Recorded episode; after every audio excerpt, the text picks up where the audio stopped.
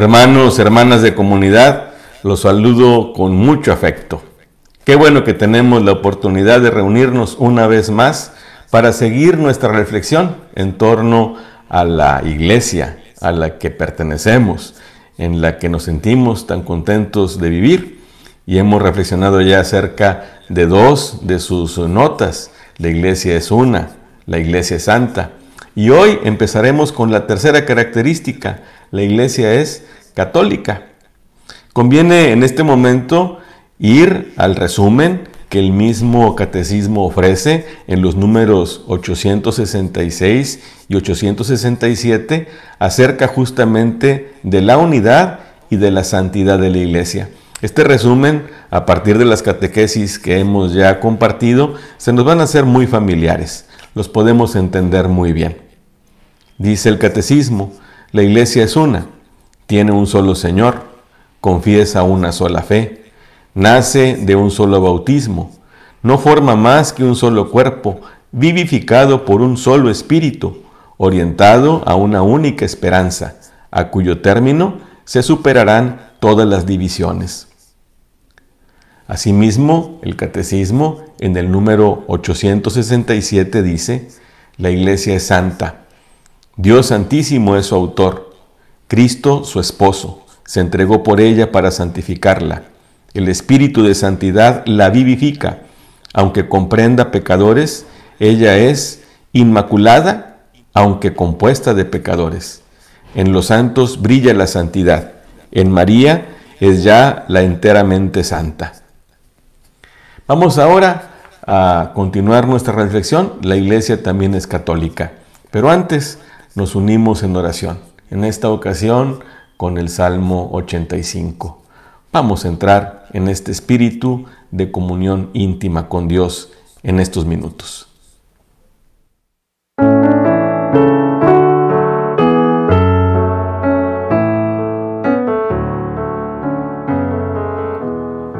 Inclina tu oído, Señor, escúchame, que soy un pobre desamparado. Protege mi vida, que soy un fiel tuyo. Salva a tu siervo que confía en ti. Tú eres mi Dios, piedad de mí, Señor, que a ti te estoy llamando todo el día. Alegra el alma de tu siervo, pues levanto mi alma hacia ti. Porque tú, Señor, eres bueno y clemente, rico en misericordia con los que te invocan. Señor, escucha mi oración atiende a la voz de mi súplica. En el día del peligro te llamo, y tú me escuchas. No tienes igual entre los dioses, Señor, ni hay obras como las tuyas.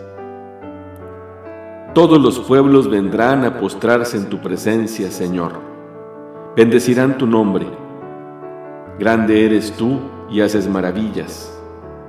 Tú eres el único Dios. Enséñame, Señor, tu camino para que siga tu verdad. Mantén mi corazón entero en el temor de tu nombre. Te alabaré de todo corazón, Dios mío. Daré gloria a tu nombre por siempre. Por tu grande piedad para conmigo, porque me salvaste del abismo profundo. Dios mío, unos soberbios se levantan contra mí una banda de insolentes atenta contra mi vida sin tenerte en cuenta a ti. Pero tú, Señor, Dios clemente y misericordioso, lento a la cólera, rico en piedad y leal, mírame, ten compasión de mí. Da fuerza a tu siervo, salva al hijo de tu esclava, dame una señal propicia que la vean mis adversarios y se avergüencen, porque tú, Señor, me ayudas y consuelas. Gloria al Padre, y al Hijo, y al Espíritu Santo, como era en el principio, ahora y siempre, por los siglos de los siglos. Amén.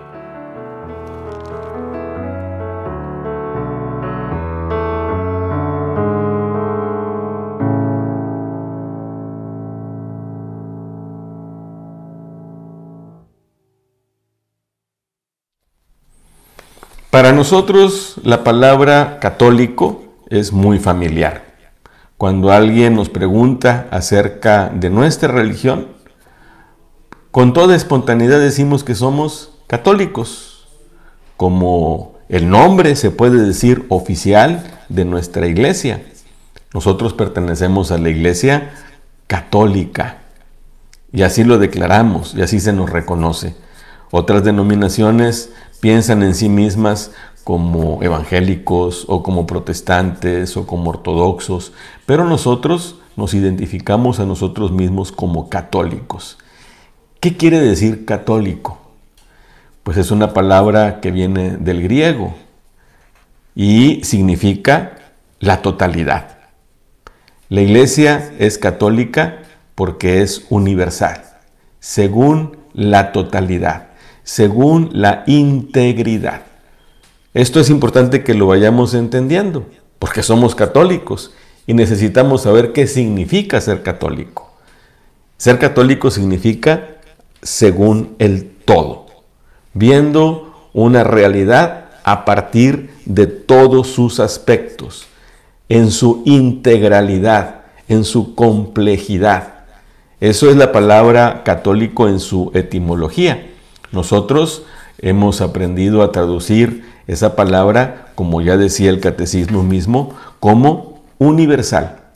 La iglesia es universal. Y el catecismo nos dice que esto lo podemos entender en un doble sentido. La iglesia es católica porque Cristo está presente en ella. Allí donde está Cristo Jesús está la iglesia. Y en ella subsiste la plenitud del cuerpo, unido a su cabeza lo que implica que ella recibe de Él, y esto es importante que lo vayamos entendiendo, la plenitud de los medios de salvación. Es católica porque es una iglesia completa, es una iglesia a la que no le falta nada. Es católica porque en ella existe la plenitud de la salvación no se le escapa nada. Y dice el catecismo que esos medios de salvación son tres. La confesión de la fe recta y completa, la vida sacramental y el ministerio ordenado en la sucesión apostólica. Los católicos tenemos una misma fe. Y esto ya lo veíamos eh, cuando hablábamos acerca de la unidad de la iglesia. Una característica de la unidad es que justamente compartimos la misma fe. El mismo credo lo proclamamos en todas partes. Y estos contenidos están completos. No les falta nada. Hemos estado estudiando una pequeña parte del catecismo de la iglesia, pero en el credo y en su exposición a través del catecismo está toda la verdad que Dios nos ha revelado. Nosotros tenemos la Biblia y la Biblia es el libro en donde Dios se nos revela, se nos da a conocer integralmente. No hay nada que Dios no haya querido revelarnos que no esté presente en la fe católica. Tenemos un compendio completo y universal de la fe. Por eso dice el catecismo que uno de los eh, signos de la plenitud de los medios de salvación que ha querido es esta confesión de fe recta y completa. No le falta nada. Y es recta porque es la misma. La interpretamos de la misma manera. Por eso la iglesia es en parte católica. Por otro lado también dice el catecismo que otra de otro de los medios de salvación que la iglesia tiene en plenitud es su, vida es su vida sacramental integral. La vida sacramental son también los caminos que Dios ha querido para transmitirnos su vida. Cada sacramento nos comparte aspectos distintos pero unitarios de la gracia de Dios que es única. Claro, el bautismo nos ofrece la salvación íntegra, completa, también podemos decir católica, en el todo. Y cada uno de los sacramentos va dándonos también aspectos en nuestra vida en los que se nos comparte la vida de Dios. Y también entonces la iglesia es católica porque cuenta con una vida sacramental plena. También el misterio ordenado, el ministerio ordenado, la sucesión apostólica, el Papa, los obispos, los sacerdotes. Es muy interesante, en la diócesis de Matamoros estos meses se han realizado muchos cambios de párrocos y hemos tenido las comunidades la oportunidad de participar en, en estos cambios a través también de la página de la, de la diócesis de Matamoros. Y es muy interesante cómo en una, en una ceremonia de cambio de sacerdotes se dan estos tres elementos. Son ceremonias, podemos decir, muy católicas porque abarcan todo. Por un lado, se le pide al nuevo párroco de que profese la fe. ¿Y cuál es la fe que profesa? La única fe de la Iglesia Católica. Él recita el credo y se compromete a transmitir no cualquier fe, sino la fe contenida en la tradición de la Iglesia, en la Escritura, en el Magisterio. ¿Y qué se expresa a través de esta fórmula? Pero también tenemos la confianza de que el nuevo párroco no va a venir a transmitir sus ideas, lo que a él se le ocurre. El nuevo párroco va a transmitir lo que a su vez recibió, que es la única fe, la fe recta y completa. En otro momento, eh, el obispo o quien preside la misa lleva al nuevo párroco a los distintos lugares celebrativos. Lo conduce al bautisterio, en donde nacen los hijos de Dios. Lo conduce también al presbiterio, al, al confesionario, en donde se restituye la gracia perdida. Lo lleva también a la capilla del Santísimo, en donde está Jesús, Eucaristía presente. Y lo conduce, por último, al altar, a la sede, desde donde va a presidir la Eucaristía. ¿Por qué? Porque el sacerdocio está ligado directamente a los sacramentos. Y un trabajo nuestro es justamente pues la vida sacramental y conservarla en su integralidad. Porque son los caminos que Dios ha ofrecido para ofrecernos la salvación en la plenitud.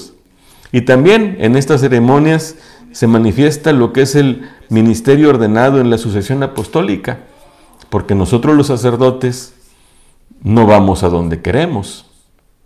El obispo, que es sucesor de los apóstoles, nos dice a dónde vamos a ejercer nuestro ministerio. Y cada párroco está unido a su obispo. Y el obispo, junto con los demás obispos, está unido al Papa. De tal manera que desde los apóstoles hasta el día de hoy, como, como el mismo catecismo dice, la iglesia es católica, porque están presentes tanto la fe recta, la fe íntegra, como los sacramentos en su integralidad, como la unidad que se manifiesta a través del sacramento del orden en los pastores. Por eso el eh, catecismo señala, en ella, en la iglesia, subsiste la plenitud del cuerpo unido a su cabeza. De tal manera que la iglesia es católica porque recibe de Jesús la plenitud de los medios de salvación.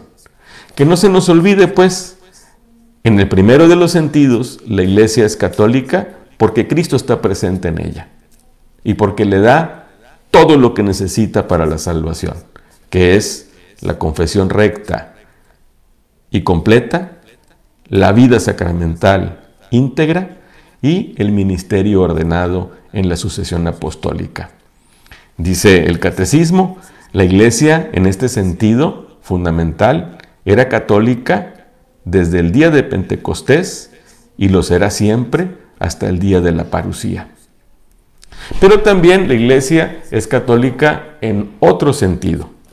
La iglesia es católica porque ha sido enviada por Cristo en misión a la totalidad del género humano. Mateo 28, 19 nos indica ahí podemos descubrir cómo Jesús envía a sus apóstoles y los envía hasta los últimos rincones de la tierra, a la totalidad del mundo, a toda la geografía, a todos los pueblos, a todos los grupos. Es católica porque está llamada a hacerse presente en todo el mundo. Es una tarea que eh, pues eh, estamos eh, siempre en proceso de hacer, desde el día de Pentecostés hasta el día de hoy. El horizonte en donde está llamada la iglesia a llevar la salvación es también universal. Por eso también la iglesia es católica. Y es que es cierto, todos los hombres, todas las personas estamos invitados a participar del pueblo de Dios. Este pueblo que ya hemos visto que es uno y que es único, pero que se tiene que extender a todo el mundo a través de todos los siglos para que se cumpla el designio de Dios que en el principio creó una única naturaleza humana y decidió reunir a sus hijos dispersos. Es católica porque en la dispersión de la humanidad, la iglesia tiene la misión de unificar todo en Cristo, para que el universo de todos los pueblos sea uno. Y eso nos lleva pues a una tarea, repito, que no vamos a terminar hasta la parucía. Este carácter de universalidad que distingue al pueblo de Dios es un don mismo del Señor. Gracias a este carácter, la Iglesia Católica tiende siempre y eficazmente a reunir a la humanidad entera con todos sus valores bajo Cristo como cabeza en la unidad del Espíritu.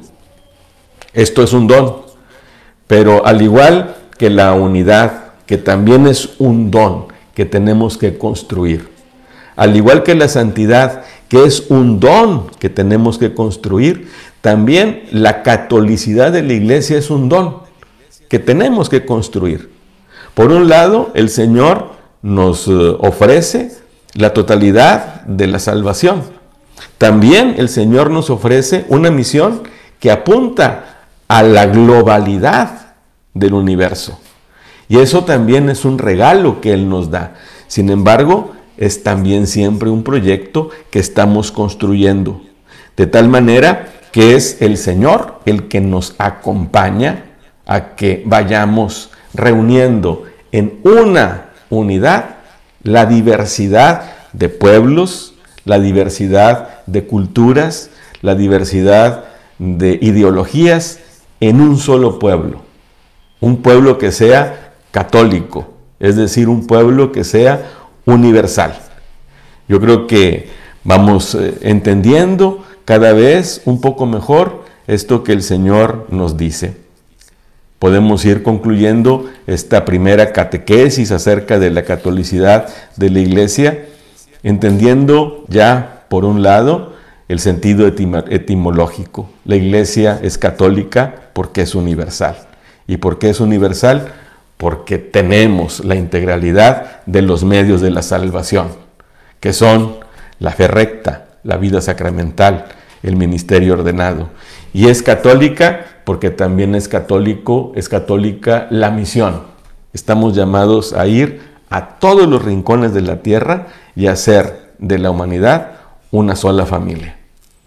Ese es, ese es el inicio de esta catequesis, que por cierto, eh, a esta tercera nota católica, el catecismo le dedica muchos números, desde el número 830 hasta el 856. Así que nos vamos a ir entreteniendo un poco en esta tercera característica, pero vamos a ir aprendiendo. Vamos ahora, como siempre, pues a reflexionar Vamos a dejarles estas preguntas que pueden servir como motivo de diálogo en las comunidades. Recuerden que esta catequesis está diseñada principalmente para las comunidades, comunidades aquí en la parroquia de pastoral familiar, eh, de ACTS, pero también puede ser utilizadas por cualquier comunidad que nos ofrezca pues el honor de su atención. Y pues también los invitamos a que se suscriban a esta página, que la den a conocer, no tengan miedo en hacerlo, pueden hacerlo perfectamente. Visiten la página, está mi nombre, José Luis Serraluna, y inscríbanse, inscríbanse, denle like y también denle clic en la campanita. Pues Dios los bendiga y los dejamos entonces con las preguntas.